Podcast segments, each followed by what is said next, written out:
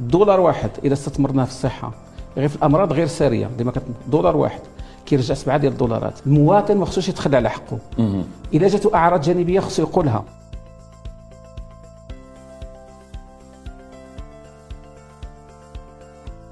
عقود كاين ثاني شي أرقام أخرى دكتور اللي كتبان شي شوية في هذا السياق ديال الأرقام؟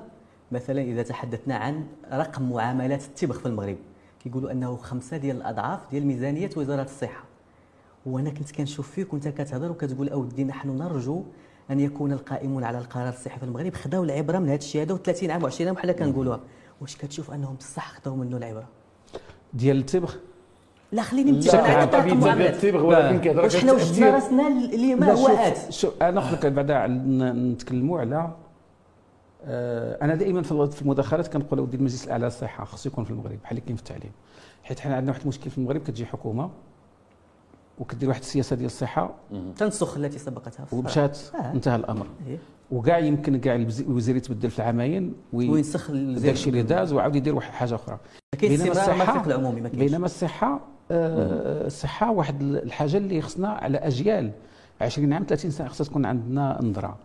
دونك خصنا تكون عندنا واحد الاستراتيجية. في المغرب كاين واش خدينا درس ولا ما خديناش درس. بعدا كاين اولا إلا شفتيو بأنه هاد آه، المبادرة اللي جلاله الملك كتحس مثلا واش من السهل نجيو نقولوا يجي ملك البلاد ويقول بغينا التعميم التغطية الصحية. عرفتي شنو هي التعميم التغطية الصحية؟ حنا من استقلال دابا ما عندنا اللي مأمنين 14 مليون. من استقلال إلى وشكون هو اللي مأمنين هذا؟ اللي خدامين يعني اللي ساهلين آه استقلال كله يلاه يعني فإذا بنا في عامين غادي نديروا من 14 مليون واش هذا قرار سهل؟ قرار خطير. وكبير ومهم. ومكلف. طبعا. ولكن علاش؟ حيت كاين قناعه بأنه اليوم كاين قناعه في المغرب. إلا شفتوها حتى بالنسبة للنموذج التنموي ما بقيناش كنهضروا على الصحة غير كحق من حقوق المواطن. زعما راه في المغرب إلا كاين شي شوية الفلوس خص المواطن يكون آه، صحيح. أصبح رافعة في التنمية. في التنمية. راه باش تكون عندك التنمية كيخصك الصحه ولهذا اليوم غادي هذه القرارات اللي اللي جاية مراجعة المنظومة الصحية بشكل جذري هذا الكلام جلاله الملك ماشي إصلاح المنظومة الصحية مراجعتها. قبل كوفيد ملي كنهضروا على التعميم التغطية الصحية في ظرف سنتين هذو قرارات كبرى كتبين هذا الجواب على السؤال ديالك. هو واش فعلا هناك وعي حقيقي؟ هناك اليوم أكثر من وعي حقيقي هناك التزام حقيقي بأنه الصحه خصها تاخذ المكانة ديالها في المجتمع. وهنا كاين عدد المؤشرات من بينات هذه الاولى علاش قلت لك هذا التعميم التغطية الصحية؟ حيت كان يمكن لنا نبقاو نصلحوا ديك الإصلاحات الصغرى. آه، دخل شوية الفلاحة دخل شوية هذا دخل أعطيهم لامو اللي بدات في المغرب. في الأول كانوا الناس اللي مستافدين من لامو ما عندهمش الحق يمشيو طبيب العينين طبيب السنان طبيب هذا. دوزنا سنوات عاد. دابا اليوم هذيك الإصلاحات الصغرى انتهى الأمر ديالها. علاش؟ لأنه هذا التعميم غادي يجر لنا مشكل الأطباء. خصنا نحلوا مشاكل الأطباء ما بقاش يهاجروا. خصنا التمويل دونك باش نقول على أنه اليوم كاين وعي حقيقي بل هناك التزام حقيقي أن الصحة خصها تاخذ المكانة ديالها. علاش؟ لأنه ما غنزيدوش لقدام وأنا قبيلة كنت في السلسله الأرقام اللي كنت كنتكلم هذو الدول الصاعدة لي بي ايمرجون في آسيا شنو يساعدهم التعليم والصحه شنو غيرهم؟ شنو شنو فرقهم على الدول اللي كاين في إفريقيا وفي أمريكا اللاتينية في الخمسينات؟ بحال دكتور مثلث مهم. التعليم والصحة والأمن. هادو مثلث ضروري طبعا. يكون خصك هادو إذا ما استثمرتيش فيهم ما يمكنلكش تزيد لقدام دونك اليوم اللي كيفكر غادي نديروا سد وغادي نديروا ميناء وغادي نديروا طريق راه في نفس الوقت كنفكروا في الصحة ديال المواطن وفي التعليم ديال المواطن حيت بحال بحال الدرهم اللي صرفناه في السد غادي يرجع لنا كاستثمار في الطرقات كاستثمار في الطرود كاستثمار وفي الصحة كاستثمار. ماشي خسارة ماشي فلوس كنلوحوها من سرجم فلوس كنحطوها ويمكن نقول لك بأنه أكبر استثمار هذاك الطفل اللي ما اللي الطفل اللي ماشي في صحة جيدة. واش غيكمل التعليم ديالو؟ مع الأسف. أكيد أكيد توقف واحد الوقت. فعلا. المرأة اللي ماشي اللي ماشي en bonne santé التعليم ديال وليداتها ما كاين هادشي فيهم أرقام. هادشي اللي كيخلي الدكتور مجموعه الاسر اللي كتوقف مثلا المسار ديالها في, في, في أو المستقبل ديالها كيتوقف بهذه الأمور هذه ديال الصحة. أنه يقدر يكون واحد مثلا أو جوج عندهم في واحد المسار تعليمي كيتوقف وكيكون يعني طلع مزيان كيقرأ ولكن واحد الوقت كت- بحال كنقولوا ديك الشميعه كتطفى. كتطفى صافي ديك الأسرة كاملة كتشرد لأن كانوا عاولين لواحد ويمكن يطفى هو. حيت الوالدين ديالو مرضوا. يمكن هو. مسكين ما وقع له والو هو صحيح. ولكن حيت الوالد ديالو مرض. مهم. و- و- وإلى جلس في الفقر مم. هو المسيرة ديالو في الحياة هي انتهت. هذه المسألة ديال تعزيز ال- ال- تعزيز بال- المنظومه الصحية ديال المغرب. وقلتي الفكرة أننا نحاولوا نحدوا من النزيف ولا الهجرة ديال الأطباء نحو الخارج. دابا ربما كاين الهجرة العكسية. كيفكروا أن غيديروا لنا des cliniques privées ويبداو يجيبوا الأطباء من برا واش بان لك هذا الحل زعما. لا، شوف، وقابل للتطبيق كان كان واحد سوء فهم كبير حتى في وسط الأطباء ماشي؟ ملي كنقولوا باللي المغرب فتح مثلا ديالو الباب ديال الاست- الاستثمار الأجنبي طبعا ولكن حتى الأطباء الخارج يدخلوا. واش كنظنوا بأنه مثلا حنا عندنا الحاجة 32 ألف طبيب باش نكونوا في المعايير منظمة الصحة العالمية. فرنسا عندها ال double ديال المعايير ضعف المعايير منظمة الصحة العالمية وتشكو من قلة الأطباء. كي- كيتكلموا على les déserts médicaux. حنا عندنا خصنا 32000 باش نكونوا في منظمة الصحة العالمية. واش كتظن باللي كاين شي إمكانية نجيبوا 10000 غير 10000 طبيب ماشي 32000 غادي يجينا شي 10000 طبيب من الخارج. يستحيل. واذا كانوا غادي يجيو هاد 10000 طبيب للمغرب علاش يجيو للمغرب؟ ألمانيا كتقلب عليهم فرنسا كتقلب عليهم الإنجليز كيقلب عليهم كندا كتقلب عليهم علاش غيجي؟ ولكن دكتور هنا فين خصو إلا كانوا. هذا ديالنا إلا كانوا ديالنا الأطباء ديالنا كيهاجروا.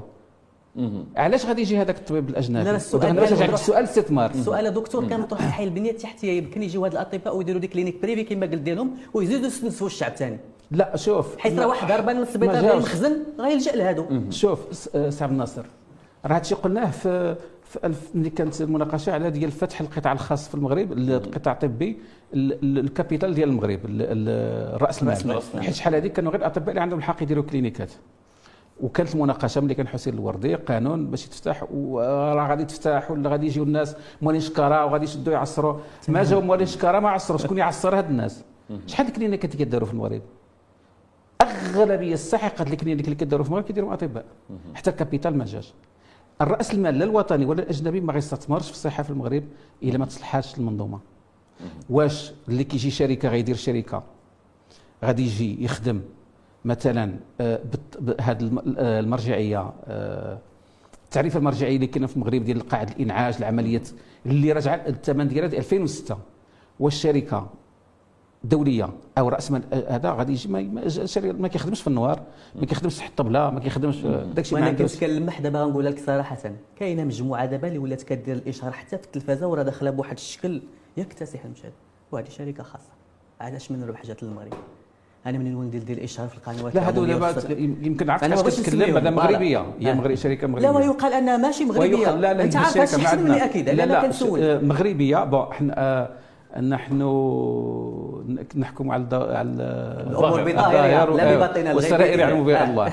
ولكن هادو هادو شركه مغربية هذا الإشهار حنا ما معودين معودينش عليه. لأنه حتى في القانون المغربي ممنوع الإشهار ديال الشركات ديال بالنسبة للأطباء وغيرها. كانت سابقة. ولكن ولكن إلا جمعتي les cliniques اللي كاين في المغرب كلهم أقل من 400 clinique في المغرب راه ما كيتفتحوش les cliniques. هذاك الفتح ديال الباب ديال الأطباء من الأجانب يجيو. راه المغرب ما كانش عنده وهم. دابا نعطيك شحال رقم اللي جاو للمغرب دابا. شحال 48 مليون. 48 طبيب. 48% لا 48 واحد. طبيب. 48 واحد. صافي علاش؟ لأنه هذاك القانون اللي كيدار بغينا نفتحوا المجال ديالنا للاستثمار. حنا عندنا غرض الاستثمار في يعني تجيك شركة كبيرة حيت عاود بارك علينا من المغرب ديك الكلينيكا ديال الحومة فيها ست الفراشات وفيها سبعة ديال هذا و... ماشي هذا هو الموديل اللي بغينا. بغينا واحد الموديل ديال القطاع الخاص في المستوى كبير donc خص واحد ال capital كبير. وغادي يجي وعندنا إحنا النهار الأول اللي كانوا تفتحوا les autoroutes في المغرب اللي يتبنوا les autoroutes ما كاين حتى شركه مغربيه كتشارك فيها. لأن ما عندناش خبرة فيها. دابا les autoroutes كيداروا بشركات مغربية والشركات المغربية كتمشي لدول أخرى كتبني les autoroutes. حنا محتاجين الخبرة أجنبية. حتى في الميدان ديال ديال ديال. ديال التطبيب والاستشفاء.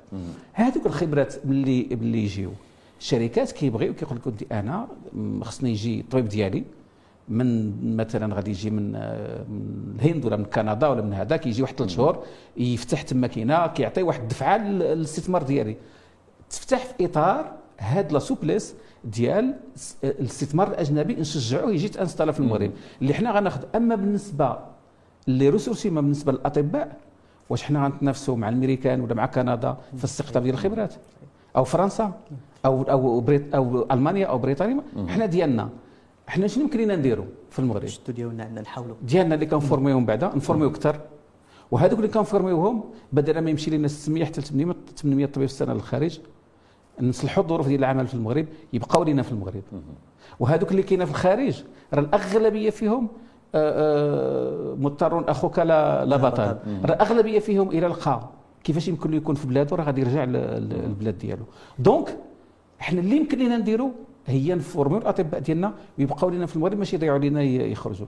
أما غادي يجي شي كاينة دولة واحدة في العالم هي كوبا. هي اللي كتصدر الأطباء. وكوبا عندها واحد ال عندها واحد التاريخ خاص ديال ديال الحصار الأمريكان وهذا واللي جعلات وجعلت واحد الحالة خاصة في العالم. من غير كوبا ما كاين حتى دولة في العالم اللي كت اللي كت اللي كتخرج أطباء أكثر من الحاجة ديالها. donc ما يمكن ليناش نتصوروا انه غدا بعد غدا راه غادي يجيو لينا 10000 آه، طبيب هندي ولا 25000 طبيب مصري أو حيث هذوك الدول محتاجين وهذوك الأطباء اللي في مصر وفي الهند وفي البرازيل اللي بغى اللي بغى اللي غادي يسمح في أرضه وغيهاجر يمشي لمحسن راه غادي يمشي إذا دكتور نبقاو في نفس الموضوع ديالنا اللي هو التاثير ديال الجائحه على المنظومه الصحيه كنشوفوا دابا هذه التجربة اللي خداها المغرب لمدة سنتين طبعا حاول يدبر فيها المرحلة. الحمد لله خرجنا بأقل خسائر. اذا واش يمكن نقولوا بلي ان المغرب أصبح خبيرا في تدبير آه، يعني أموره الصحية وأنه يقدر يتعامل مع جوائح أخرى لا قدر الله.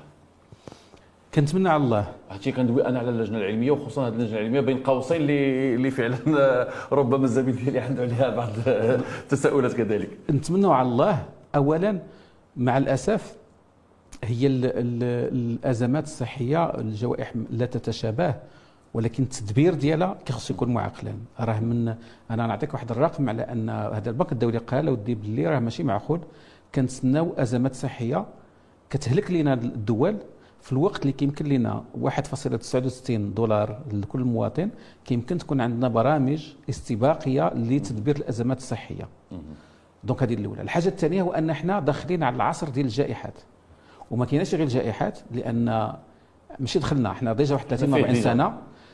إذا لاحظتي إيبولا زيكا البقرة المجنونة السيدا غير كان آه، آه، هاد كورونا دارت ربما اختلاف على حيت, حيت هي pandémie جائحة.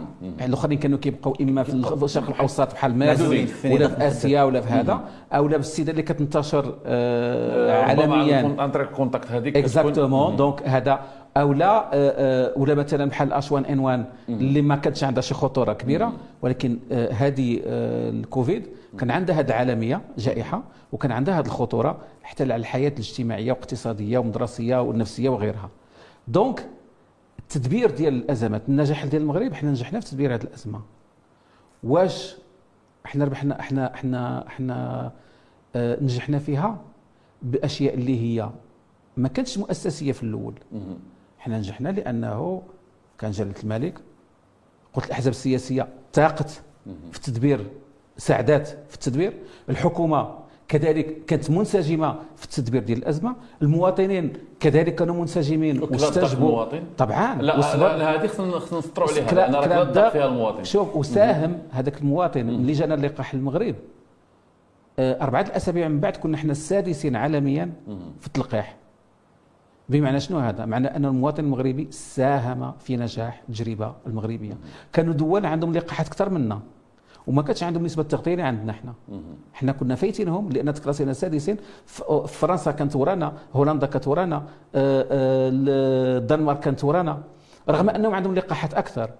كان واحد الدور ولكن واش غنبقاو نعتمدوا دائما على غير التضامن وغير يعني واحد المواطن ياكل الدق مش غير المواطن المقاوله المغربيه ما كلاتش الدق شحال المقاولات المغربيه افلست راه بحد ذاتها مواطن bien sûr راه مقاول المواطنين راه بحد ذاتها مواطن راه بالضبط راه هذاك الشيء كنتكلموا عليهم؟ هو أنه راه المواطنين كأفراد ولكن الاقتصاد المغربي والمؤسسات راه كلهم إحنا بغينا على أنه ما نقولوش باللي راه إحنا عرفنا كيفاش ندبروا الأزمة ديال الكوفيد اذا إحنا راه ال champion العالم اللي بغى يجي يجي إحنا قادين عليه. non دابا خصنا الهيكلة وهذا الشيء علاش كاين الحديث وهذا حتى النقاش اللي كان عندنا وهذا السؤال اللي كان عندي على الامن الصحي والسيادة الصحية. هذا الشيء خصنا نوليو كنخطوا ليه وكنوجدوا ليه وكنهيئوا لأنفسنا خصوصا حنا داخلين العهد ديال الجائحات وديال الأمراض اللي كتبان جديدة وديال المشاكل الاخرى اللي خصنا نعرفوا كيفاش نتصرفوا معها كاين في هذا الشيء ديال الاستشراف ولا الاستباق ولا الدراسات التنبؤية كاين هذيك الدراسة اللي حدثتك عليها في الكواليس اللي كتقول لك أنا في أفق 2050 مجمل المضادات الحيويه اللي كاينة عندنا ما غتبقى شيء تعطي الجدوى ديالها. وأن 10 ديال المليون ديال الأشخاص يمكن يموتوا بهذه القضية هذه بحال هذه الدراسات أنت كيف كتقيمها؟ واش فيها شي شوية ديال التدخل عباد الله؟ واش خصنا بصح نردوا بأن ما نبقاوش غير كنبلعوا في الدواء كما تيقولوا. درك راسك كول كذا ملي تتمرض بصح ما تيوليش ذو جدوى. شنو النصيحة اللي يمكن نوجهوا للمستهلك المواطن المريض بين قوسين هذا المشكل ديال l'antirésistance ديال المقاومة ديال المضادات آه، الحيوية مشكل كبير وخطير جدا. حيت واحد العالم ديال الميكروبات آه، عندنا les antibiotiques اللي كانوا efficaces ما بقاوش. كاين ما غيبقاش efficace ومن دابا ما بقاش كيتلقاو les antibiotiques دابا وساعه يعني من الصعب جدا تلقى شي antibiotique اللي عنده آه، فعالية. هاد les statistiques عادة كيقول لك ودير les statistiques كيتقالوا باش يتم التكذيب ديالهم. ماشي بحال النشرة الجوية. النشرة الجوية ملي كيقول لك دير رشطه طيح هذا كيتقال باش تاخذ الاحتياطات ديالك. الإحصائيات الأخرى ملي كنقولوا حنا في المغرب مثلا راه غادي يموتوا لينا في شهر نوفمبر مثلا إذا ما درناش احتياطات في كوفيد. غادي يموتوا لينا 150 في النهار مثلا غادي 150 في النهار.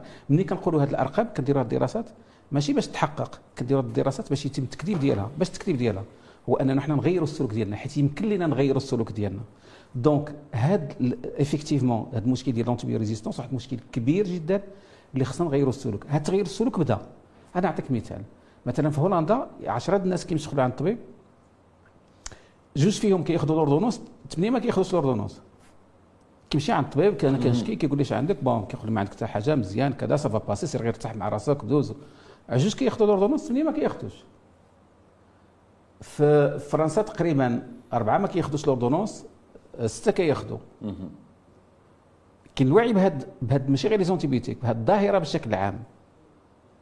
حنا في المغرب راه كيدخلوا 10 عند الطبيب أنا ديما كنقولها على سبيل الضحك كيدخلوا 10 عند الطبيب 15 كيخرجوا بل ordonnance 10 هو وخمسة كيقول له ولدي راه مريض في الدار راه هذا في الدار وراه في الدار كيعطيه دواء حتى هو حتى هو حتى هو donc هذا واحد السلوك اللي خصو يتغير. لا بالنسبة للمواطن لا بالنسبة للطبيب لا بالنسبة للمنظومة لا بالنسبة للصيدلي. كلنا خصنا نعرفوا وهذه الأشياء هذه مهمة جدا. وكاين واحد النهار كتخصص منظمه الصحة العالمية هذا الشيء مشكل l'antibiorésistance هادو أرقام اللي آه، كتقال باش تنبهنا نغيروا السلوك ديالنا. وخصو يتغير. عدة دول بداو كيغيروا السلوك ديالهم. بدات كيتغير. حنا تكلمنا على جزء منها. حتى في المغرب كذلك كيخصنا لا مهنيين ولا أطباء ولا غيرهم. ما عندها حتى شي معنى. في المغرب اليوم كنسمعوا دير في السخانة. درت له دواء السخانة. دواء السخانة هو ال antibiotique كيفاش كيمشي ياخذ l'anti علاش ولدك عنده السخانه واش فيه؟ واش عنده مصرانة زايدة؟ واش فيه الحلاقم؟ واش عنده آه واش عنده آه مرض الصدر ديالو؟ كياخذ antibiotique بالنسبة ليه سخانه infection antibiotique وانتهى الأمر. جا الحريق anti-inflammatoire عاود دابا l'anti-inflammatoire نقولوا غيضرو هو. l'antibiotique مشكلة. حيت l'antibiotique انت خديتي اليوم antibiotique بطريقة عشوائية. هذوك ال microbes اللي عندك في الجسم ديالك كتولي عندهم واحد la résistance اذا هذاك l'antibiotique مرة أخرى ملي غتاخذو ما ما بحال ال tuberculose آه. مثلا في ال tuberculose داء السل عدد كبير أدوية ما بقاش فيها ما بقاش كتعطي الفعالية. شنو المشكل؟ أنه في الدول الكبرى الدول المتقدمة ما فيهاش تبركيلوز ما فيهاش تبركيلوز إذا ما كاينش البحث الفلوس باش يقلبوا الدويات جداد. ما كاين معنى على أنه غندخلوا في واحد المشكل كبير في الدول ديال اللي ما عندهاش إمكانيات غدا غيكونوا عندنا أمراض اللي ما عندهمش الأدوية. داء السل هذه شحال كيقتل من عام ما عندوش ال vaccin ديالو. حيت ما محطوطاش الفلوس بحال اللي تحطت في كوفيد باش يتلقى ال vaccin donc إلا بقينا غادي نبقاو في الدول ديال العالم الثالث عندنا الأمراض ديالنا بوحدنا راه بحال اللي كيقولوا دابا خبراء. كيقول لك ودي هل سيصبح كوفيد مرض الفقراء؟ بمعنى على أنه ما غيبقاش يتطور البحث. كوفيد الناس تهناو منه التلقيح ديالهم تهناو. يتهناو منه ما يبقاش وغادي يوليو بعض الحالات اللي إحنا بوحدنا اللي عندنا في العالم الثالث ويقول لك ودي واش ما غيبقاش كوفيد الأمراض ديال الدول الفقيرة. علاش؟ لأن إحنا ما عندناش باش نطوروا البحث باش نلقاو الأدوية و les antibiotiques والمسائل دابا إحنا كلنا في, في, في سلة وحدة كنستافدوا من الأبحاث ديال الآخرين. غدا بعد غدا ما غيبقاش. لذلك كيخصنا إحنا كل واحد على à son niveau في المستوى ديالو يعرف على أنه كاين مشاكل صحية في العالم كثيرة بيناتها آه l'antibiorésistance الأولى وبيناتها أشياء أخرى. خصنا راه ملي كنهرسوا الغابة ملي كنهرسوا الغابة. هذيك الغابة ذاك الحيوان اللي فيها فين غيمشي؟ غادي يمشي عند واحد واحد المكان اللي ماشي ديالو. يعني فرصة المكان اللي ماشي ديالو. كيوليو تعيشوا جوج حيوانات اللي عادة ماشي قرب بعضياتهم. هذا الفيروس ديال هذا الحيوان كينتقل للحيوان الآخر لأنه ولا بالزمن يتعايشوا مع بعضياتهم. هذاك الفيروس اللي ستات كيتسمى كيدير واحد le saut d'espèce كينتقل من espèce ل espèce. من السهل اننا إحنا الإنسان كنقربوا ليه كينتقل لينا. لهذا الأسباب الكبيرة ديال الجوائح الصحية هي جاية من الحيوان. donc كاين واحد الوعي اللي خصو يكون واحد الوعي شامل بشنو هي التحديات الصحيه اللي كاينة في المستقبل. بحال اللي كنقولوا كاين la santé planétaire آه، صحة الكوكب. كاين الكوكب ما كاينش إحنا عايشين كاين إحنا كاين الحيوان كاين البيئة. إما غادي نكونوا عايشين متوازنين تبارك الله. ما غادي نعيشوش متوازنين حنا غادي نهجموا على نتكرفسوا على البيئة ولا غنتكرفسوا على الحيوان. راه هذوك الدورة انه هذيك الفيروسات والميكروبات اللي فيهم. غادي ينتقلوا للإنسان وحنا غادي نعيشوا أحد الدوامة ديال الجوائح. donc اليوم كوفيد عطات هاد هاد هاد الرسالة هو انه إلا بغينا نعيشوا كلنا كيخصنا نفكروا في المستقبل. وهذا المستقبل هذا أمراض آه، ميكروبات antirésistance الفيروسات ما عندهاش كاع les antibiotiques خصنا نديروا ال- ال- الوقاية ديالنا. كاين جائحات مؤكد غادي يكونوا في السنوات السنوات المقبلة غادي تكون آه، جائحات آه، عادة كتكون جائحة 100 سنة جائحة كبرى 100 سنة. يمكن يكونوا في أقل من هاد يعني في أقل من سنوات. donc هذا كله كيخص يعني هادو من الاشياء اللي كوفيد كيخ... إلا خرجنا من كوفيد ما استفدناش من هذا الشيء راه ما درنا والو. كنا أنا وهشام هضرنا على واحد السؤال. اللي عندنا تحت وأنت دابا تتهضر يا دكتور و- واحلتيني على هذا السؤال هذا. اللي كان باغي يقولوا حتى هشام. واش قدرنا دابا بعد مرور عامين كاملين على ظهور ديال فيروس كورونا حدوا المنشأ ديالو؟ واش بصح جا من الحيوانات كي قلتي كتقول؟ يعني ولا هو مخلق؟ هذه السؤال اللي كان الجدل اللي هو دابا حاصل. في الأول بدأ باللي أن هناك تضارب أقوال أن الصين هي من صنعت هذا الفيروس لا أمريكا هي من صنعت هذا الفيروس قاموا تحقيقات تحقيقات ما تعلنش على شنو كاين مشاو بعثات يعني سرية علنية لا،. اليوم اليوم العلن ديالو أنه باقي ما ما تعلنش عليه يعني أنه واش مخلق الحسم أو غير زعما، مخلق الحسم. الحسم ما ما, ما يمكن وصلوش دكتور لل- عنده شي معلومه ينور بها اللي. كان إلى شفتوا التقرير ديال منظمة الصحة العالمية وحتى هو كانت فيه كانت فيه مؤاخذات للصين النقاش العلمي الحقيقي اللي كاين دابا راه حتى ترامب اللي كان كيقول الصين صنعته يعني ما كيقولش هي صنعته صنعا من أجل هذا كيقول ترامب يعني كان هو زعيم ال- النظرية ديال ديال. ديال الصين ان الصين هي. البلد الجامع. كيقولوا دي وراه خرج من المختبر عن طريق يعني الخطأ خرج من المختبر بأنه الصين آه، هما كان عندهم واحد التقرير ديال ال CIA قبل قبل الجائحة بأنه les normes ديال ال sécurité في في هذاك المختبر ال- les normes ضعيفه اش كيوقع وانه كتشتغل انت على واحد الفيروس يكفي يكفي أنه واحد يخرج معك في اللباس ديالك ولا أنت تمرض به واحد العامل يمرض به وينتقل ليه ويخرج هذاك العامل برا راه بغى ينتشر لك الفيروس. هذا ما كيعنيش على أنه هو راه مصنوع صنعا. دابا الدراسات اللي دارت ديال الجينوميك كلها كتقول بأنه يعني يستحيل يكون صنع بشري. حيت صنع بشري كاينة ديال الفيروسات كيشتغلوا عليها. كيجيو فيروس كيدخلوا عليه ولكن الخبراء اللي كيديروا génomique في العالم كيقولوا يستحيل يكون صنع بشري. السؤال اللي كيبقى هو واش جا من الطبيعه مباشرة؟ ولا هو خطأ خرج من مختبر؟ حيت هادو هادو مفرقين بزاف بالنسبة للمسؤوليات السياسية وغيرها. من l'enquête اللي مشات دارت منظمة الصحة العالمية عطات واحد العادات كتقول اودي باللي راه الاحتمال أنه يكون كيجي ولكن لم n'a pas écarté formellement بأنه آه، آه، ما يكونش خرج عن طريق الخطأ من آه، من من مختبر هادو جوج هادو جوج الأشياء كيطرحوا أشياء مختلفة.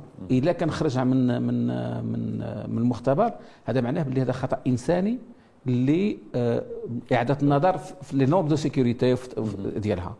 جاي من الطبيعة وهذا هو الطبيعي هو أن والاحتمال الاكثر حتى اذا كان هذا خرج من اللابوراتوار عن طريق الخطأ راه كاين عدة فيروسات اللي غدا غادي تكون هي مسؤولة على في جميع الأحوال.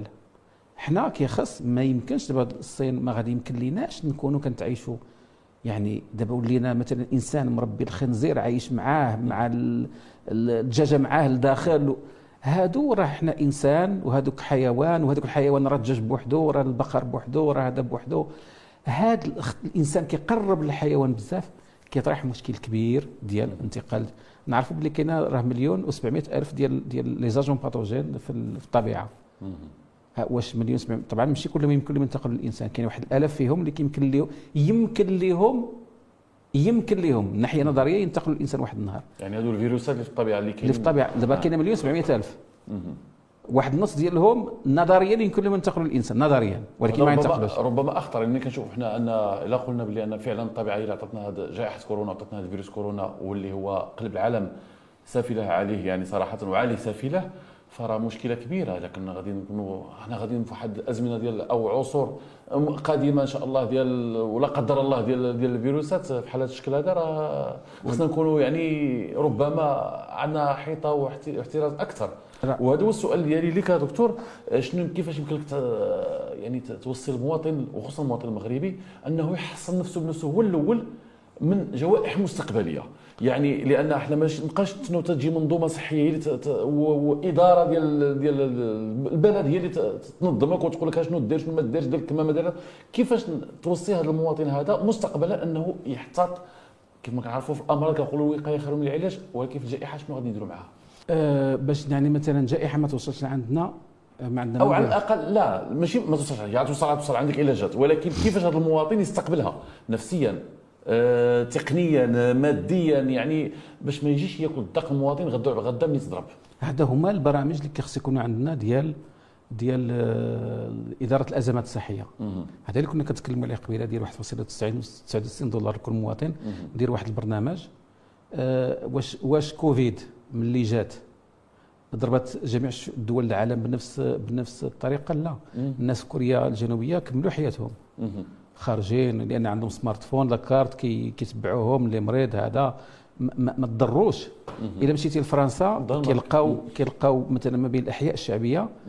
آه، ماتوا فيها الناس المعدل ديال الوفاة ديالهم كوفيد جوج مرات أكثر من الأحياء آه، اللي اللي نازله رفيع. اللي لاباس. عليهم. آه، كوفيد ما كي يعني كيف ما كان المرض ملي كتكون مهيئ ليه. اليابان عندهم واحد النهار كيديروا فيه آه، تدريب. المدارس كلهم كيديروا تدريب على الطوارئ الصحية. إلا وقعت الحريق شنو غنديروا إلا وقعت هذا شنو غنديروا كيعرف donc خصنا المواطن يكون عارف. اولا كاين القواعد النظافة. أنتم كتشوفوا باللي في آسيا الناس ملي كيمرض الناس ملي حنا في آسيا كنا كنشوفوا الناس كيديروا الكمامات من قبل كوفيد. من قبل كوفيد. علاش؟ آه علاش la pollution اللي عندهم تما التلوث جوج وال- النهار اللي كيشوفوا بحال النشره الجويه حنا كنشوفوا حنا في المغرب كنشوفوا واش الشتا طيح ولا لا واش آه، الحرارة س- 36 ولا 37 كاين دول اللي بحال في الخارج كيشوفوا حتى l'humidité الرطوبة لأنه باش الح- la qualité الحياة مع الرطوبة. وفي آسيا كيشوفوا في الدول الكبرى حتى في ماشي في آسيا حتى في أمريكا اللاتينية وفي غيرها في الدول كيشوفوا النسبة ديال التلوث ملي كتكون نسبة التلوث كبيرة في المدينة ديالهم كيديروا كمامة. هذا السبب الأول. السبب الثاني هو ملي كنكون أنا مريض؟ كندير كمامه باش ما كنأذيش الآخرين. هذه عند. الآسيا، يعني الثقافه الثقافه يعني عندهم. donc هاد الثقافة ديال هذو الثقافه ديال ال- الوقاية. كيفاش كتنتقل؟ حنا ما عارفينش. مثلا النهار الأول ما عارفينش بأنه هذا كوفيد. كنا كنعتقدوا على كل شيء العالم كله أنه كينتقل غير الكتلات غير ديك ديك الرذاذ. الرذاذ. اللي هذاك الرذاذ ما كيحتاجش الإنسان يدير الماسك. غير اللي مريض هو اللي كيدير الماسك. تبين من بعد أنه ماشي غير رذاذ حتى آه، aérosol كيمشي حتى ذاك اللي ما كيطيحش في الأرض كيبقى يدور في الجو حتى هو كاين. آه، السيدا ما كتنتقل لا بهذا ولا بآخر كتنتقل عن طريق الممارسه الجنسيه اذا كل مرض عنده واحد اليات كيفاش ينتقل. كينتقل وهذوك الطرق الوقاية ال- ال- خاصين خصك تعرف المرض باش تعرف طرق الوقاية ديالو. مع الأسف أنت ما كتعرف طرق الوقاية ديالو أنت كيكون اللي عطى الله عطاه donc كاين واحد القواعد ديال الوقاية. اللي هي ديال النظافة ديال اليدين ديال الاستعمال الحمام ديال الأكل خصنا نحافظوا عليها. الثقافة ديال ديال ديال ديال ديال الإنسان المريض كيبقى في الدار ديالو ما كيمشيش يأذي الناس وحدين اخرين ما كيبقاش يبوس في الناس عنق عنق عنق وهو مريض فيه la grippe ولا فيه حيت ما كايناش غير كورونا اللي كتقتل. راه الناس كيموتوا راه 650 ألف واحد كيموت في العالم. ما بين 350 و 650 ألف كيموت في العالم la grippe راه الم- المرأة اللي عندها 60 سنة و70 سنة 80 سنة عندها السكر وكيجي يسلم عليها وهو عنده la grippe راه غادي يقتلها. donc واحد العدد الاشياء اللي خصنا الاحتياطات ديال الدم نستعمل ال- الحاجات ديال الدم ما نستعملهاش لأن كتنقل الفيروسات كتنتقل بهذه الطريقة إما عن طريق الدم إما عن طريق الأكل إما عن طريق الهواء. donc إذا حافظنا على هذه الأشياء. وثانيا نكونوا موجدين رأسنا نكونوا كنعرفوا بأنه كاين جائحات. يمكن إحنا عشناها غادي نبقاو عاقلين. يمكن أجيال أخرى ما تعقلوش عليها لا ما عاشوهاش. وكذلك كيخص تكون عندنا برامج. وهذا الشيء خصو في الـ informatique هذا الشيء خصو التواصل هذا الشيء كيخصو في البرامج آه، يعني تحسيسيه برامج تحسيسيه برامج حتى برامج حتى des programmes ديال ديال تدبير الأزمات خصو يكون. علاش؟ لأنه يمكن كنخسروا فيهم نحطوا فيهم فلوس ولكن هذاك واحد الاستثمار اللي غدا بعد غدا ملي غتجي واحد المرض ماشي فيما شي فيروس بان غنصدوا على الناس ما تولي بمثابه ما نعيشوا دراس لما لا طبعا. وتولي عارف وتولي نعرفوا كيفاش يمكن لنا نتعاملوا مع واحد آه، الأمراض بدون ما نسدوا على راسنا complètement. آه، بدون ما نديروا الحجر بدون ما نديروا راه ماشي سهل آه، ماشي سهل الحجر ديال على على المواطنين ويمكن منين نخرجوا بصفة نهائية من الجائحة. غادي نبقاو نسالوا كيفاش صبرنا حنا ثلاث شهور حنا في الحجر وكيفاش وقع. زعما كيفاش كيفاش وقع لنا تصبرنا ثلاث شهور في الحجر يعني تؤرخ ومن بعد تؤرخ غادي طبعا. يتناقشوا فيها لأنه من بعد اللي كنا في ذاك الظرف. راه أخذنا على بغتة. ولكن بعد من يمكن لناش نعاودوا نفس نفس التجارب كل مرة. هذه المسألة هذه واسمح لي هشام. وقبيلة نيت هضرتي عليها دكتور وغربتها مع الفكرة هذه ان عندنا الناس اللي تطوعوا واللقاح كانت الدول الأخرى عندها جرعات أكبر بكميات أكبر وكان الناس الملقحين أقل. وحنا كان عندنا العدد كبر كاين اللي غيقول لك دكتور ماشي كلشي الناس اللي مشاو يتلقحوا مشاو طواعية أو عن طيب خاطر. وإنما كاين ديك المسألة ديال الإجبار. أنت بغيتي تجلس القهوة كيجي السلطات المحلية مشكورين بين قوسين تيقول لك في الباس سانيتير ديالك بغيتي تسافر تيجبروك نجاوبك تو سويت سعد الناصر نجاوب لا كان شي شوية ديال الإكراه. لا وهذا تيتعارض مع حقوق الإنسان والإجبار أكثر والإجبار أكثر دكتور هو أن الحملات اعلاميه والمصروف والمصروف عنها والمدفوع لها. مثل مثلا ملي كنشوفوا حنا كيجي واحد الممثل مثلا اللي ما يقدرش يجي مجانا وأنه كيدير حملة إعلامية باش سير تلقح هذه فيها اقناع ولكن غير باش تجبرني أنا تقول لي راه ما تخرجش من داركم أنا نجاوبك نجاوبك.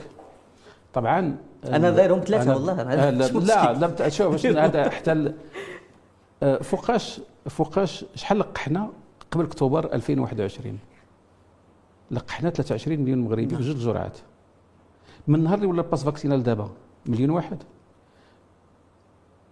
إذا 23 مليون مغربي إذا راني نقول لك واحد على 23 c'est quoi c'est 95% ديال المغاربة تلقحوا قبل جواز اللقاح ما كان لا ارى passeport في pass vaccinal في القهوة ولا ولا؟ donc 95% من المغاربة مشاو تلقحوا. ما كان حتى شي واحد كيطلب لهم ارى pass vaccinal ولا ارى زعما ارى حاجة أخرى. من المؤكد أنه من بعد كانت أشياء في التدبير كانت مشاكل الأخبار زائفه كانت أشياء. ولكن المغاربة النسبة الكبيرة المواطنين وبين قوسين. هذوك الدول الأوروبية اللي كان عندهم vaccin بزاف ومتلقحين غير شوية فايتينا دابا هما دابا عندهم 80 85% ديال الساكنه اللي ملقحه فرنسا النهار اللي كانوا كيقولوا شحال الناس اللي غيتلقحوا 40% ديال الفرنسيين هما اللي كيقولوا غادي يتلقحوا. يعني أقل نسبة في العالم ديال النية في التلقيح. اليوم فاتوا 80% les choses زعما ils ont évolué تغيرات حتى بالنسبة للمغرب إحنا مع الأسف في المغرب في الأخر وقع التباطؤ. حيت في الأول ما تنساش واحد الحاجة إحنا مجتمع إحنا ماشي مجتمع الغربي. إحنا مجتمع مغربي عربي اللي كان خدينا إحنا آه، كوفيد وديك الأزمة ديال كوفيد خديناها بواحد الوطنية وتجمعنا كاملين كاملين وتضامنا وال هادشي ما كانش برا. هادشي راه ما كانش برا. وراه ما تظنش بأنه ذاك الفلوس اللي كتعطي الدولة للمواطنين هي اللي عيشتهم بوحدها. راه كان تضامن كانت هادشي ديال التحويلات ديال المغاربة في الخارج كيصيفطوا ليهم في داخل العائلات داخل راه كان واحد التضامن هادشي ما كاينش برا. هاد الروح اللي كانت في المغرب اللي كانت ديال اللي هي اللي دفعت المواطن المغربي. ما تنساش كذلك بأنه في المغرب اللي المغاربة كيقولوا دابا كيقول لك إلا كنت درتوا داك الشيء ديال التلقيح درتوا في حاجة أخرى المغرب راه هو الأول في العالم. علاش؟ ما كاينش فيه باك صاحبي. واش عمرك شي برلماني مشى ولا وزير السن ديالو باقي ما وصلش إليه مشاو لقحوه ولا. كان واحد 6 ولا 7 في الأول. هادشي كنقول لك نعم واحد 6 ولا 7 راه داروا في التلفازه بانهم متابعين وكذا وكذا وانتهى الأمر. كانوا شي ضاعوا شي في جديدة شي des flacons ديال هذا مشات دارت l'enquête إلى آخرها. فين مشاو القراعي ديال. علاش؟ اولا صيفط message جوج ديال الثواني ولا خمسة ثواني كيجيك الموعد ديالك. ما كانش كاينة في الدول الأوروبية. آه ما فيهاش باك صاحبي. تضامنيه مجانية آه كذلك في واحد الوقت ما بقاش فيها الموعد سير تلقح مع راسك. وكتجي مكان محدد فين ما بغيتي تلقح فين ما بغيتي تلقح تلقح والـ système système مضبوط. هذا الشيء هذا راه شفتوا شنو الدول الاخرين شنو قالوا على على المغرب؟ خاصة على أنه المغرب اش كيقول لك اليوم هذا دليل آخر على أنه هذه ما طلبتش فلوس شنو طلبت؟ الشفافية والمعلوميات. ونجحنا. اذا درنا الشفافية في حوايج أخرين ودرنا التكنولوجيا في حوايج أخرين راه داكشي كيقول لك المغاربه كون درنا هذا الشيء ديال التلقيح درناه في حاجة أخرى راح نكونوا حنا الأولى. إلا درنا. الشيء هذا راه درنا beaucoup de choses اللي ما انتبهناش ليها. ومن أهم الأشياء يمكن الغرب ما فهمناش ولكن المواطن المغربي كيعرف شنو هي هو ما يسبقوا حتى واحد في حقه حيت عنده الفلوس ولا حيت عنده السلطة. لأن الفكرة اللي كنت باغي نقول واكيد أنت راه فهمتيها ولا جاوبتيني عليها غير بتعبير آخر. حنا في عوض أن نلجأ إلى عون السلطة لكي يجبر المواطن. نلجؤوا للطبيب يجي يشرح لي في وسائل الإعلام ويقنعه. أنا أخاطب عقل المواطن وكل ما قدرت نقنع المواطن تيدير الحاجة وهو في أريحية وتينقلها للآخر. أما إذا كان الإجبار واخا يكونوا غير 10% داروها بإجبار راه راه ملي من الساعة نصر ملي ملي كان ال pass vaccinal. إجبار باش تمشي للإدارة ولا باش تمشي للمطعم من ذاك الوقت دابا لقحنا شي مليون د الناس. فهمتك فهمتك. راه العكس دونك، المغاربه ما آه، بالضبط. يجبرهم. إيه، طبعا طبعا. مساله عاديه أنا ما كيبغيش حتى شي واحد يجبرهم. حتى ديك ال pass vaccinal خصنا نشرحوا للناس شنو الأهمية ديالو. علاش؟ حيت لأن كل شيء حيت أنا كنت كنقولها في الديبار. حنا الحرب ضد كوفيد بديناها يد في يد. المجتمع مع الدولة. يد في يد. راه حتى شي واحد ما غادي يجبر الآخر. وكاين عامل اخر دكتور. إذا كان الإجبار هذيك المسيرة اللي كنا دايرين في تفك آه، غادي تفك. ما بقيناش آه، ما بقيناش ناجحين فيها. كاين عامل آخر قبل ما نختموا وهو أن مع التاريخ ديال آه، السلطات المحلية والعمومية على يعني مراقبة المواطنين إلى غير ذلك والفتح اللي وقع ولا العيد ورمضان إلى غير ذلك حتى المواطنين اللي كان خصهم يلقحوا مثلا الثانية والثالثه وأنا هذه العملية اللي صدتها بيدي مع مجموعة من المواطنين كاين اللي عنده اللقاح ضرب الجرعة الأولى أو الحقنة الأولى وما دارش الثانية وما دارش الثالثة قال لك أنا صافي بارك عليا. دابا كورونا سالت ما بقاتش. دابا صافي الأمور مزيان كلشي رجع بخير كلشي كيتسالم كلشي العيد كلشي هذا. إذا أنا اش غنديرها أنتم تقولبتوا. إذا شنو هي الرسالة اللي يمكن لك توجهها لهذا المواطن اللي باقي ما لقحوش؟ كاين اللي باقي ما خداش الثانية وكاين اللي باقي ما خداش الثالثة. أنا غنتوجه دابا للمواطنين حيت من الناحيه العلمية غنتوجه للمواطنين اللي عندهم 60 سنة فما فوق أو اللي عندهم أمراض مزمنة آه، واخا يكون السن ديالهم أقل من 60 عام. الفيروس باقي كاين صحيح دابا قليل. الفرصة. واحد الفيروس كي واحد ال 20 فيروس كيدوروا في الدار البيضاء خمسة فيروس كيدوروا في وجدة ثلاثة الفيروس كيديروا في في مر- في مراكش. يعني le risque أنك باش تلقاه أنت اللي عندك 60 عام وما ملقحش ولا 70 سنة وعندك السكر ولا عندك tension ولا عندك cancer ولا عندك السمنه وما ملقحش الفرصة ديالك باش تلقى مع الفيروس دابا قليلة. راه تحسب راسك بحال إلا فلت. ولكن هذا الفيروس في ديسمبر غادي يتزاد واحد. هذا الفيروس باقي معنا سنوات أخرى. ما غاديش يمشيش بحاله شحال باقي؟ يعني باش يولي يعني الخبراء كيقولوا على أنه غادي يولي موس- موسمي ابتداء من 2023 احتمال. بحال غريب. بحال لا غريب موسم بحال لا غريب في الموسمية. موسمي. ماشي في الخطورة أما الخطورة ديالو باقي لحد الساعة خمسة مرات أكثر. وباش يولي الخطورة ديالو قليلة بحال ديال لا غريب كيخصنا واحد العقد ديال هذا العام ما جانيش العام الجاي راه غادي يجيني. إلا كانت عندي أكثر من 60 عام عندي السكر عندي الطونسيون ولا عندي أمراض أخرى أو عندي أقل من 60 عام وعندي الهشاشة الصحية باختصار من الافيد نمشي نلقح راسي بالجرعه الأولى والثانية والثالثة. دابا هادو هما الناس اللي كنتكلموا عليهم. غدا اذا بان شي متحور اخر أكثر خطورة أكثر من هذا غيكون كلام اخر ولكن دابا هادو هما الفئات اللي على كنتكلم الاقل تكون حامي راسك بعدا اللي- ton vaccin ما يعتبرش الانسان. نفسه اودي راه زعما راه بحال شي حاجة آه، فلتي منها ابدا. راه ماشي حيت فلتي راك حرمتي راسك. منه هذاك الشيء. أنا كنت كنقول ملي كنقول الجواز آه، شهادة الإعفاء من التلقيح. كنقول للمدير كتهضروا على جواز آه، شهادة الإعفاء من التلقيح بحال إلا التلقيح بحال شي كارثة أنت كتعافيه منها. هي شهادة الموانع التلقيح. راه tu n'as pas de chance باش تلقاح. ما عندكش الزهر تلقاح. حيت الا تلقحتي غتخرج للحياة وتخرج وما كاين كلمة مشكل إعفاء كأنك تعفيني إعفاء من من واحد التلقيح الجبهه زعما إعفاء من التلقيح بحال الا كنت غادي ناكل العصا عرفتي عرفتيني اذا قبل ما ننهيو البرنامج كاينة آه، فقرة أخيرة اللي هي أسئلة متابعين البرنامج واللي هي موجهة لك خصيصا دكتور. عندنا السؤال الأول من محمد بن البشير هذا صحفي ب- بوجدة كيقول كيف أصبح مصير التلقيحات وخاصة الجرعة المعززة البوستر. يعني في وصل في وصل المصير ديالها وهذا الشيء راه تكلمتي عليه ربما تعاود تعطيه واحد جواب مقتضب. فين وصلت هذا البوستر هذه؟ لأن بحال كلشي تراجع ما بقاش كيديرها. السؤال الثاني من زينب وهي طالبة أو تلميذة. كتقول هل جواز التلقيح إجباري بالنسبة للتلاميذ الذين آه، سيجرون امتحانات البكالوريا لسنة 2022 يعني واش باقي هذا ال pass vaccinal خصو يخدموا به حتى في الامتحانات ديال البكالوريا اللي هي مقبلين عليها والله يوفقهم وينجحهم. وسؤال آخر من الزميل ديالنا والصحفي قريش كيقول علاش دابا المغرب آه عند هذا عنده هذا التوجه الجديد في الصحة؟ واش عند عنده شي مقاربة جديدة خصوصا أنها كانت آه كانت توجهت نحو آه، يعني المغرب أو الحكومة أو الدولة توجهت نحو الاستثمار آه، الاستثمارات الأجنبية. ودابا كت كتنفق أموال كثيرة باش تبني يعني كما نقولوا بنية تحتية جديدة وعالية الجوده وما علاقتها بالتأمين الصحي الإجباري وشنو الإضافة اللي غادي يقدم هذا الشيء للمواطن والمنظومة الصحية؟ donc donc السؤال الأول وقيل هو ال booster ال booster والثاني الجرعه الثالثة عندنا يعني متعطلة بزاف. يعني متأخرة ralentie بزاف. آه، مع الأسف الناس اللي كنتكلموا عليهم الناس اللي عندهم هشاشة 60 سنة فما فوق والناس اللي عندهم أمراض مزمنة أو اللي عندهم سرطانات وغيرها كيخصهم الجرعه الأولى والثانية والثالثة ديالهم. هادو ما كان يعني ما كان يعني ما يتأخروش ولو لحظة على اخذ الجرعه الثالثة ديالهم وراه الدول بدات كتعطي الجرعه الرابعة بالنسبة للناس اللي عندها هشاشة صحية كبر وكبر وكبر. في انتظار أننا إلى غدا الفيروس يعني واحد بان بأنه الفيروس فقد ديك القوة الشراسة ديالو.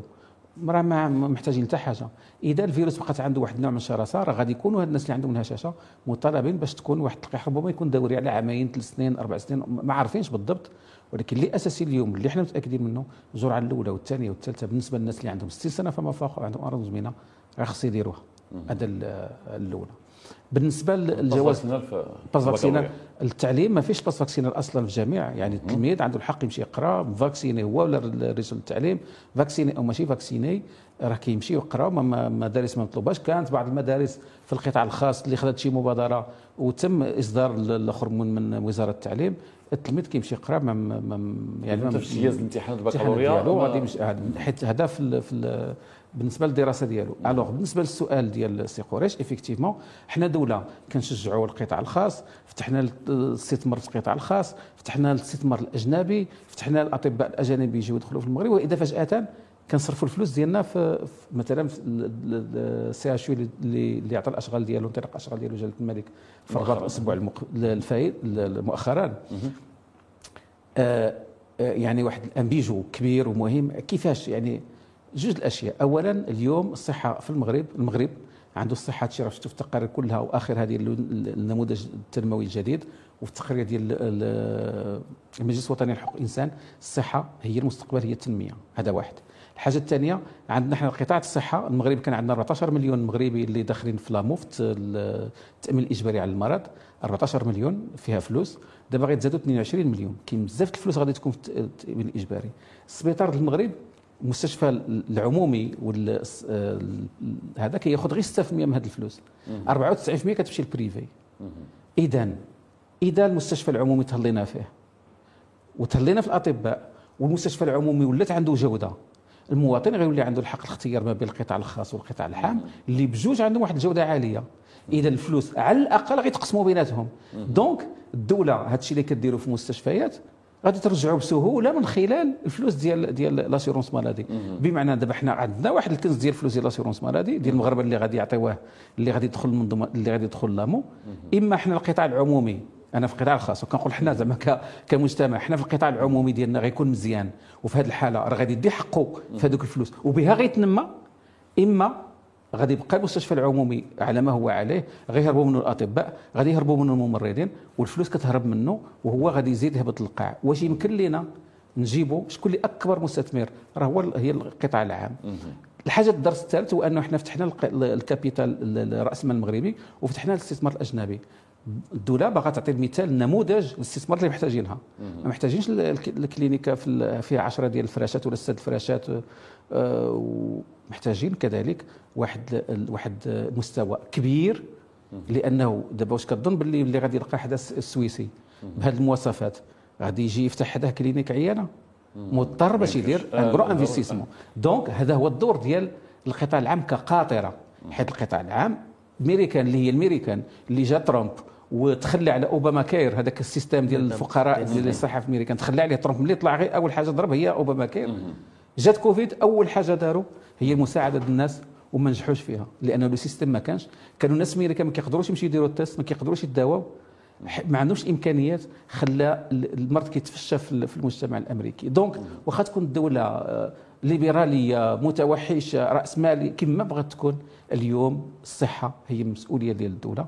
والدولة في المغرب متحمله مسؤولية في الصحة وكتعطي النموذج كتفتح الباب للاستثمار الأجنبي كتفتح الباب لراس المال ولكن كذلك كتقول له هذا standard اللي بغينا. راه ما بغيناش ذاك دابا انت مثلا الا مشيتي للوجدة ولقيتي السبيطار آه، مجهز مزيان ولكن انك ماشي في مستوى ديال السبيطار غادي يسدوه. أكيد. إذا باش ما يسدوش كيخصهم حتى هما يواكبوا. يواكبوا لا من حيث التجهيزات ولا من حيث الكفاءات ولا من حيث الممارسات. ولا من حيث الأثمنة كتولي compétitif donc هذا هو هذا هو العام. هاد الفلوس اللي كتستثمر الدولة في القطاع العام دابا في المستشفيات ما كتخسرش. لأنه كتستثمر. كتستثمر. لأن غادي تجي إما راه عندنا 14 مليار ديال الدرهم اللي غتزاد دابا في, في لامو منها 8 المليار ونص ديال الدولة وخمسة ديال المليار ونص ديال ديال اللي غتجيب مشاركة المواطنين. 14 مليار زايدة. وعندك آه، شحال مليار ديال الدرهم بالنسبة لهذوك اللي كانوا ديجا في في لامو. هاد الفلوس هذه ما يمكن غادي نكونوا حمق إلا خلى شي واحد فلوس كدوز حدا هكا وما غادي ياخذش منها. باش ياخذ منها خصو يصلح راسو ويقدر راسو. باش يصلح راسو خصو يتهلا في الناس ديالو أطباء وممرضين وغيرهم. خصو يكون ناس أخرين. خصو السبيطار ديالو يكون مجهز. هادشي اللي كدير الدولة. هو أنه هادوك داكشي اللي غنصرفوا دابا غنرجعوا غدا من مستقبلا غادي يرجع وفي المستقبل القريب القطاع الخاص غيربح لأنه كيجر معاه القطاع العام العام كيجر معاه الخاص الأطباء غادي يكونوا مرتاحين يبقوا في المغرب ويجيو من المغرب. والمواطن آه. المواطن عنده خدمة مزيانة لا في ال privé ولا في ولا في ال public فيما بغى اليوم كيعجبني الطبيب القلب اللي خدام في المدينة ديالي في ال public غنمشي عنده ال public. ولكن الطبيب ديال المعده في ال privé اللي كيعجبني غنمشي عنده ال privé. كيولي الاختيار ديالي نمشي فيما بغيت. ماشي أنا عندي ما عنديش l'assurance ما عنديش l'assurance نمشي للسبيطار. المواطن كيحس بالراحة طبعا. المفروض المواطن المواطن ما خصوش يخلص. المواطن اللي عنده 36 مليون عنده تغطية المفروض ما خصوش يضرب الهم المصاريف الصحية. شنو هي التغطية الصحية؟ هي يعني التغطية الصحية كنخلص أنا ولا كتخلص عليا الدولة ما كيهمنيش. ملي كنمرض ما كيخصنيش نضرب الهم نبيع الممتلكات ديالي. أو نتسلف راه حتى الغني كيأدي الثمن. الغني اللي كيجيه سرطان عنده مقاولة عنده قهوة عنده معمل صغير عنده كيجي سرطان كيجي ما عندوش التغطيه الصحيه كيبيع داك الشيء كله لا هو لا وليداته لا هذوك الناس اللي كانوا خدامين عنده. donc التغطية الصحية المفهوم ديالها هو هذا هو ملي يمرض الإنسان حنا كلنا كنداويوه من خلال داك الشراكات اللي كنديروا ما نبيع حويجاتي ما نمشي المدخرات ديالي جمعتهم دوير الزمان وليداتي نضيعهم فيهم.